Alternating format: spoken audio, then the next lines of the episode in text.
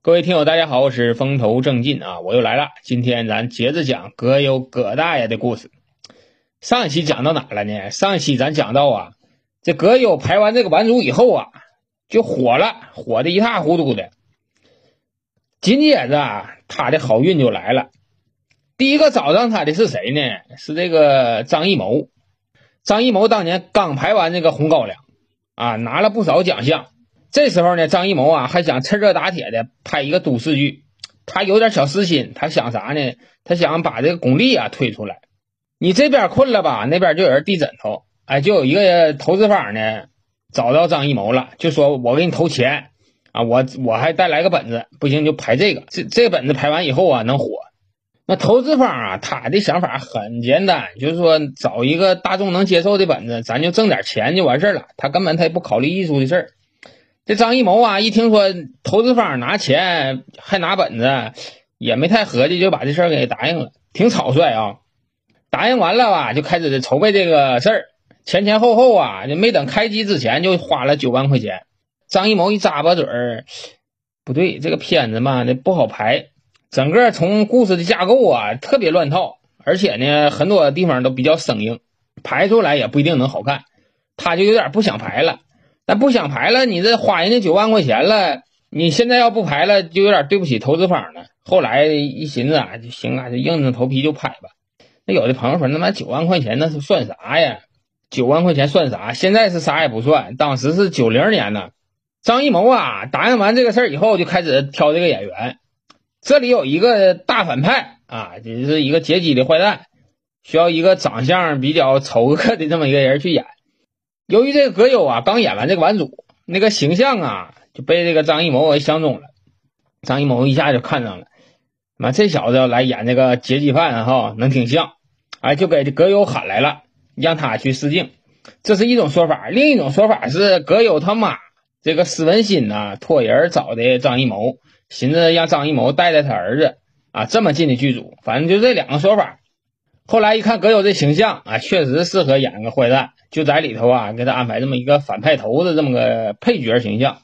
当时葛优的戏份很重啊，而且这个片子我回头我是捋了一下，这里边吧，葛优演的很认真，巩俐演的也很好，但是啊，就是这个本子太烂了，你这生拉硬套的，这两大明星都拯救不了。你看现在哈，张艺谋导演，巩俐主演，葛优做配角，里边还有于荣光，那全是大咖。即使这么些明星哈都没能挽救了这个本子，这本子你说当时得有多烂？这个片儿啊，当时排的很仓促啊，二十七天就排完了。这个片儿排完以后，那是既不叫好也不叫座，是张艺谋排过所有的片子里最烂的一个。至今为止哈，这个张艺谋都不太敢承认说这个片子是他排的，就烂到这种程度。这个戏啊，你看他是也没挣着口碑，是也没挣着钱。但是最大的受益人是谁呢？最大的受益人就是这个葛优。为什么说他收益最大呢？就因为说他跟张艺谋搭了这个戏，后来张艺谋就给了他一个大大的机会，就是演活着这个机会。另外就是哈，这个葛优和巩俐俩人搭戏啊，特别顺。有人算命都说过，这个葛优和巩俐俩人的八字啊，比巩俐和张艺谋都合。你看哈，后期他俩拍这个片子，一个活着，一个霸王别姬。那都是神级的巨著啊，在中国的电影界，哎，就是他俩合作拍的。后来的这些机会啊，都是这个不起眼的影片给带来的。葛优除了收获未来大把的机会，还收获了一样不太好的东西。由于这个片子啊拍摄时间太短了，工作强度太大，在整个的拍片期间呢，葛优就落下一个什么病呢？失眠。有过失眠经验的朋友都能知道哈，那失眠那个劲儿太难受了。就前两天哈，我经历了一次失眠。那失眠晚上两三点了，这说死就睡不着了。那睡不着那个劲儿比死了都难受，那嘴里哇苦啊。另外就那眼睛闭的哈，那眼眶都疼，那就是睡不着，也不知道为啥。这葛优啊就犯这么个毛病，失眠，包括这个病到现在都没利索啊。据他说哈，排戏要是累了，排戏白天特别累，晚上还能睡着。如果说白天这个戏啊要是稍微轻松一点儿。那葛优那晚上就完了，没有觉了，他得到第二天早上八九点，这才能睡着，能迷糊一会儿。哎，就这样。当然哈，这都是后话了啊。这片刚撂下哎，又有一个片子找到他了，就是谁呢？黄楚琴找到他拍啥呢？拍《围城》。《围城》啊，里边有一个配角啊，叫李梅婷的。当时啊，就把葛优找去了，拍这个李梅婷这个角色。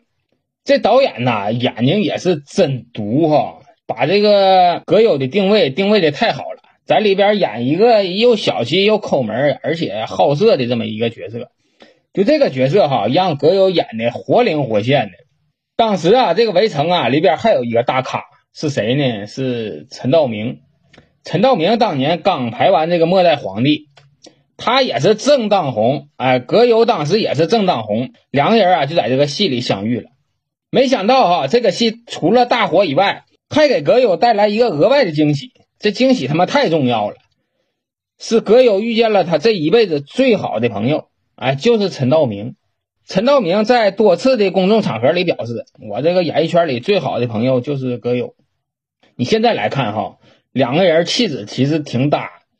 你看陈道明也好，葛优也好，他俩都离娱乐圈特别远，很少有什么绯闻呐、什么娱乐新闻呐跟他俩沾边。他俩都是远离娱乐圈的那种人，而且他俩还都是那种腕儿特别大、演技特别好，就是不趟你娱乐圈这滩浑水，就是这样一个人。你看有的那个影星、明星啥的，愿意出来找点什么新闻，有的像什么杨幂啊，像什么柳岩呐那样的演员哈。我也不知道他们是不是演戏的，演的啥我也不知道。还有什么鹿晗那样的，哎，说是演员，你都看不着他们演戏。但是你看那新闻老有，但是你翻这个葛优啊，翻陈道明这个新闻呢，都特别少，基本上看不到啊。除非说马上要拍个什么片子了，要做宣传的时候能出来。他俩好到什么程度啊？他俩买房子都买的一个小区，葛优的房产证都是陈道明去帮着办的。后来房子买完了，那不是清水房吗？那不会装修，那葛优啊也不会讲价钱，也不知道什么风格，反正是生活这套吧，不太会。但是人家陈道明人有品位啊。后来葛优啊就找到陈道明去了，把家里钥匙往陈道明手里一给啊，钱呢我有，你帮着我忙活装修这个事儿。陈道明都跟他说了，那你你咋这么仗义呢？那葛优跟人大牙一呲，那没办法，那你我哥这事儿你就得管我。就这样，葛优的房子都是人陈道明帮着装的，俩人私下关系非常好，把把的。你这拍完这个电视剧以后，这葛优是在电影上也火了，在电视剧上也火了，这葛优的信心就来了，就不像以前那样畏畏缩缩的，胆儿那么小了。哎，自己啊有点自信心了。就在他酝酿自己自信的时候啊，一群未来的京圈大佬啊，在忙活着一部电视剧。这电视剧啊，太他妈有名了，叫啥名呢？叫《编辑部的故事》。我一说这个电视剧的名啊，要是熟悉的话呀，今年最少也得三十五岁往上了啊，岁数再小的不知道了。组织策划这个事儿的人是谁呢？是京圈的大佬郑小龙。我要是说这郑小龙啊，有的人说 这听着不太熟哈，但是我把他拍过的这个片子。给你捣鼓一下啊，就是说他导演过的《渴望》，这是六零、七零、八零，这全看过啊。《四世同堂》、编辑部的故事、北京人在纽约、贫嘴张大民的幸福生活、金婚、年轻人看的《甄嬛传》《芈月传》，全是人拍的。你就说这人厉害不厉害？当时啊，他就找了几个年轻作家呀，就策划这个编辑部故事这个剧本。当时创作阵容啊，那是空前的强大啊！这个创作团队里都有谁啊？我给你捣鼓捣鼓啊！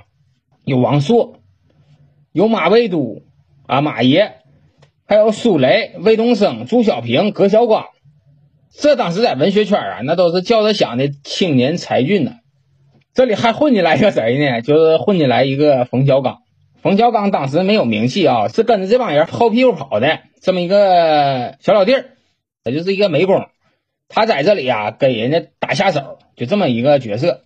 这人儿都召集齐了，这郑小龙就说了：“咱就讨论讨论这个剧本吧。”后来的方案呢，就说：“你这么的，俺们这好几个作家嘛，一人拿几集回去编去啊，编完了回头咱再往一起合。”当时这个电视剧呢，定位是喜剧啊，喜剧室内剧。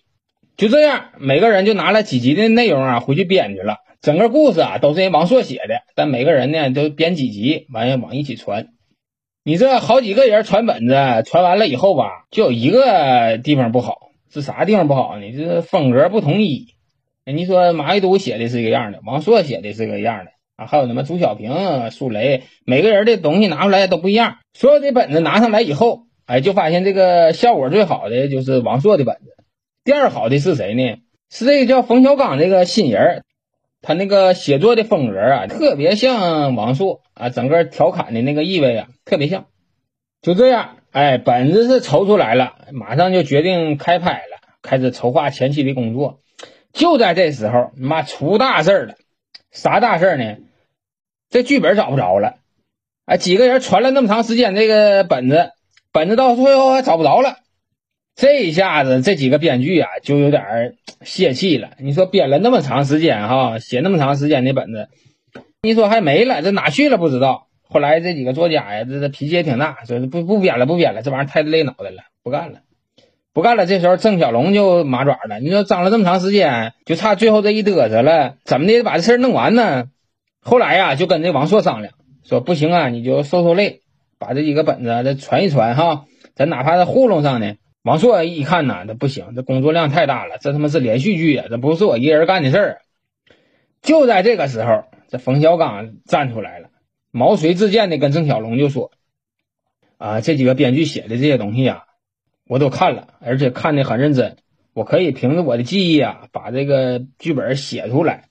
你看这么的行不？我回去试一试，咱也别轻易说放弃。”郑小龙一看这冯小刚这么说了，就说：“行，这小伙子，你回去试一试哈，这死马当活马医呗。”没想到哈，这冯小刚回去以后啊，就凭着自己的记忆力啊，就把这本子写的差一不二。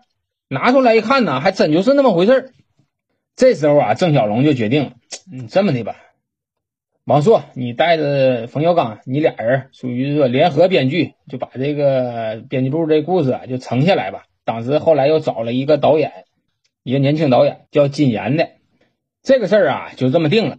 在冯小刚写本子的时候啊，脑子里就一直想着一个人，想的是谁呢？就是这个葛优。这编辑部的故事啊，这个主角啊叫李东宝。在冯小刚的脑袋里呢，这个李东宝的形象啊，就应该是葛优那样的。因为冯小刚啊看了葛优演的这个《顽主》了，他认为啊李东宝说话那个劲儿啊，就得像《顽主》里葛优那样的，在脑袋里啊已经根深蒂固了。说要是拍这个片儿，我找我就找葛优。这是他想的形象。其实人王朔呀写这个本子的时候，脑袋里的形象是别人，还不是这个葛优。王朔写这个编辑部故事这个书的时候啊，脑袋里想的是谁呢？想的是马未都，是以马未都为蓝本写的这个编辑部的故事。这个事儿啊是个实事儿啊，因为当年马爷啊就是编辑部的一个编辑。当年王朔跟马爷关系也是特别好。哪天呢，我给你们讲讲京圈的一些事儿啊。这剧本也写完了，就开始项目落地。落地以后，这个导演就说了：“来，冯小刚，走，跟我去军艺啊，去选演员去。”冯小刚一听说选演员，选选哪个啊？选那李东宝，哎，上那去选个李东宝去。这时候啊，这个冯小刚啊就跟导演说了：“导演不行啊，那军艺那演员我去看了，全是白白净净、细皮嫩肉的，不适合演这个李东宝这个形象。”我这个人选呢，我早就想好了。你要演呢，你就找这个葛优去演去。你可以去看看他演那个顽主，哎，那个形象特别符合我这个剧中这个李东宝的形象。当时我写这个人物的时候啊，也是按照葛优写的，所以说你必须得让他演。你要不让他演呢，这编剧我就不做了。那导演一听冯小刚这么说，行啊，那不行就把那个葛优叫来试一试呗。就这样。这导演呢就答应让葛优过来试试戏，但其实啊，在这之前，冯小刚和葛优他也不认识，他只是说他脑袋里写剧本的时候想的那个形象。你那冯小刚，你这跟导演也说完了，你说让葛优演，然后你还不认识人家，你说这个事儿可怎么办呢？你怎么能让葛优过来拍这个戏呢？这时候啊，这冯小刚就想起来一个人儿，我得找他，只有他能请动这个葛优。那后来的冯小刚请了谁呢？那谁跟葛优认识，又能卖了这个面子呢？欲听后事如何，且听下回分解。好了，就到这里，再见吧。